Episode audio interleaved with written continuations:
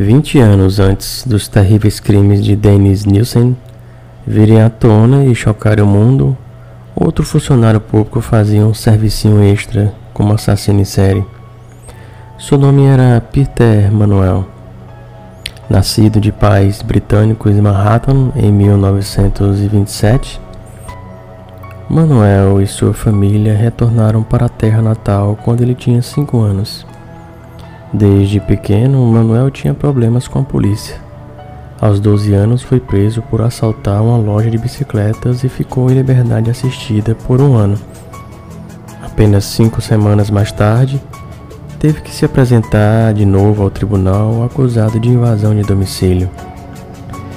Dessa vez, foi enviado para um reformatório. Pelos anos seguintes, fugiu e foi recapturado 11 vezes.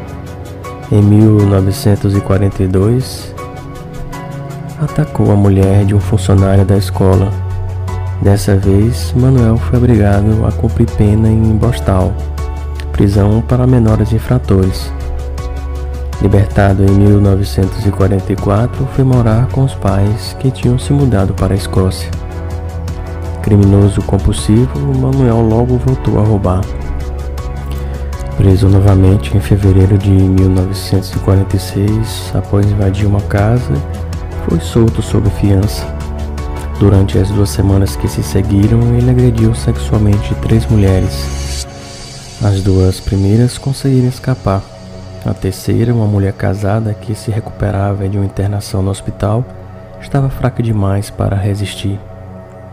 Depois de sujeitá-la à força, ele a arrastou para um aterro ferroviário e a estuprou. Dias depois, Manuel foi identificado como culpado. Levado a julgamento, recebeu uma pena de oito anos de prisão. Posto em liberdade em 1953, voltou a Glasgow e conseguiu um emprego público na companhia de gás local graças à influência de seu pai, membro do Conselho Distrital. Não demorou até que Emanuel voltasse a manifestar o antigo comportamento sociopata.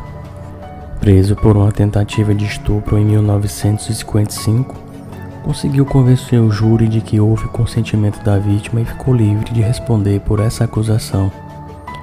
Um ano mais tarde, Manuel evoluiu para um assassinato. A primeira a morrer em suas mãos foi Anne Kinlands, 19 anos.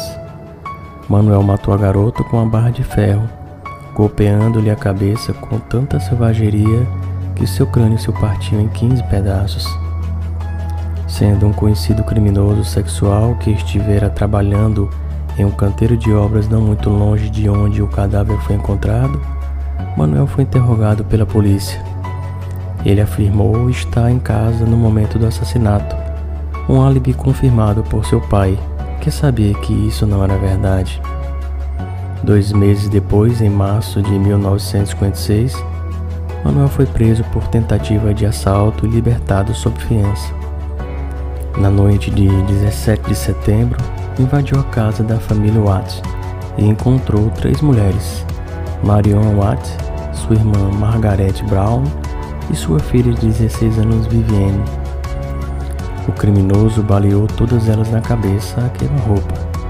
Preso por suspeita de assassinato, Manuel foi solto por falta de provas. Sua próxima vítima foi um motorista de táxi chamado Sidney Down, morto com crueldade gratuita e sem nenhum motivo aparente que não pura sede de sangue. Manuel matou com um tiro na cabeça e, como se não bastasse, também cortou sua garganta. Em menos de três semanas depois, em 28 de dezembro de 1957, estuprou e matou Isabelle Cook. A última atrocidade de Manuel foi o massacre de outra família. Peter Smart, de 45 anos, sua esposa e o filho de 10 anos. Tal como ocorrera com os SWAT, todas as três vítimas foram baleadas na cabeça a queima-roupa durante uma invasão. Quando o dinheiro roubado da casa dos Smarts levou até Manuel, uma busca posterior na casa do criminoso revelou outros indícios incriminadores. Detido, ele confessou tudo com tanta veemência que a imprensa rapidamente o apelidou de o homem que falou demais. Logo ficou claro para os analistas que, embora seis das nove vítimas de Manuel tivessem sido mortas durante os assaltos, roubar não era sua principal motivação e sim o sadismo.